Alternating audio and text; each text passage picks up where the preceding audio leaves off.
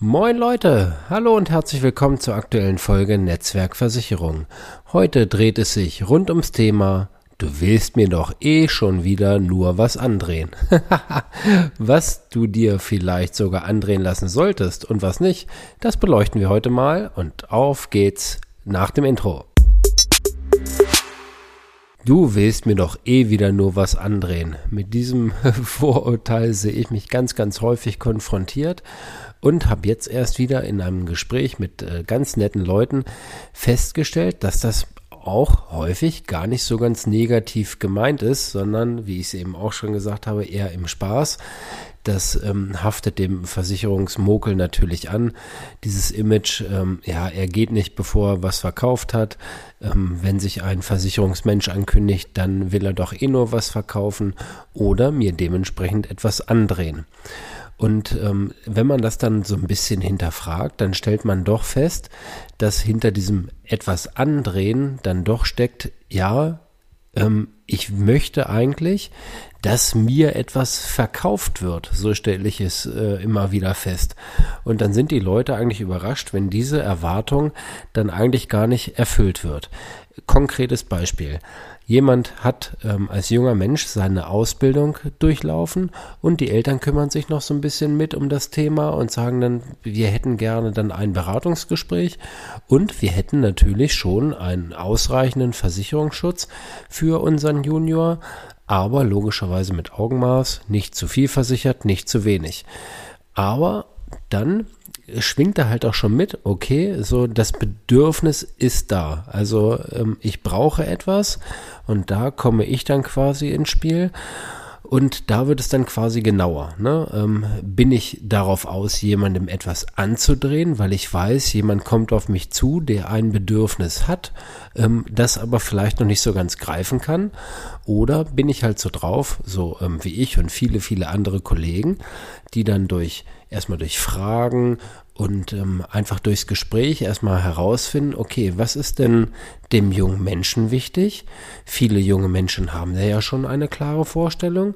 Und falls das nicht der Fall ist, ähm, dann nochmal auf die Eltern damit einzugehen und zu sagen, okay, ähm, welche Erfahrungen habt ihr, was glaubt ihr, was ähm, ist wichtig, ähm, was habt ihr für ja, Erlebnisse gehabt im Verwandten, im Bekanntenkreis, im Kollegenkreis, ähm, wenn es dann um die klassischen Themen geht und die hat sich jeder so ein bisschen auf dem Schirm eigentlich, Altersvorsorge, Berufsunfähigkeit, viele kommen dann mit dem Thema Unfallversicherung, was ist mit der Haftpflicht, was ist mit Rechtsschutz? Und, und, und, da geht eigentlich so der ganze Bauchladen auf. Und da, ähm, ja, ist halt das tatsächlich so, ja, andrehen äh, ginge dann in so einem Fall ziemlich gut, weil dann habe ich jemanden, bleiben wir mal beim Beispiel, jemand hat ausgelernt, der natürlich in der Regel, wenn er im Unternehmen bleibt oder auch wechselt, einen enormen Gehaltssprung macht und auf einmal viel, viel Geld zur Verfügung hat. Ich sage ja immer, das ist ein optimaler Punkt, dann eben einzugreifen, weil wenn du jetzt beispielsweise 1000 Euro mehr netto zur Verfügung hast und investierst davon 100, 200, 300, je nachdem, ob es dann noch um Sparen geht, um Versicherung, um was auch immer, dann tut einem das natürlich nicht so weh, weil ich dann auf einen Schlag natürlich immer noch zum Beispiel 700 Euro mehr habe und dann ähm, tut es mir nicht so weh, als würde ich mich zum Beispiel sechs Monate später damit beschäftigen und dann sagen, so, jetzt ähm, gib mal von deinem verdienten Geld dann 300 Euro ab. Dann hat man sich schon dran gewöhnt an den höheren Verdienst und dann fällt das dann deutlich schwerer. Deshalb ne, will ich dafür sensibilisieren, wenn du selbst ein Bedürfnis hast, ähm, dann informier dich vorher schon ein bisschen, ähm, wenn du es auch noch nicht so genau greifen kannst, in welche Richtung das dann gehen könnte. Und wenn du ein Versicherungsmokel deines Vertrauens dementsprechend hast, dann kannst du dir ja eigentlich auch sicher sein, dass es dann in die Richtung geht, und das merkst du halt auch schon am Gespräch, wenn es sehr angenehm ist, wenn auf dich eingegangen wird, wenn ähm, ja viele Fragen gestellt werden, wenn keine vorgefertigten ähm, Antworten quasi schon auf dem äh, Tisch liegen, dann ähm, sollte da in der Regel gut beraten werden. Und äh, Fakt ist, wenn es zum Beispiel ums Thema Altersvorsorge geht, das lässt sich ja auf unterschiedlichste Wege dann darstellen, aber dass wir da halt alle einen Bedarf haben, weil eben die gesetzliche Rente später mal nicht zum ja, Wohlstand, sage ich mal, erreichen wird. Das ist irgendwie dann auch jedem klar.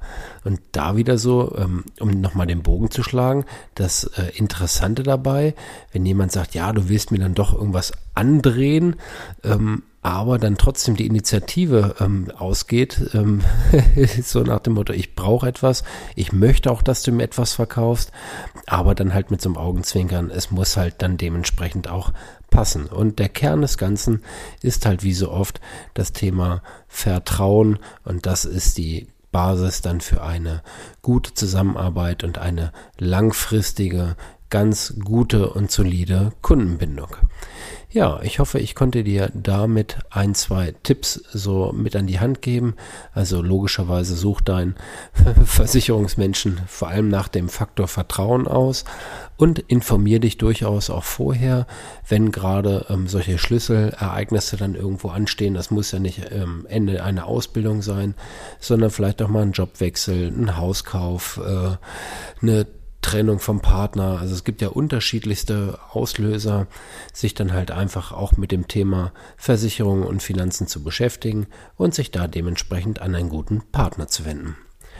Das soll es für heute dann erstmal wieder gewesen sein. Ich wünsche dir einen traumhaften Tag heute, nur das Allerbeste und verabschiede mich wie immer mit dem Klassiker. In diesem Sinn, tschüss Tim.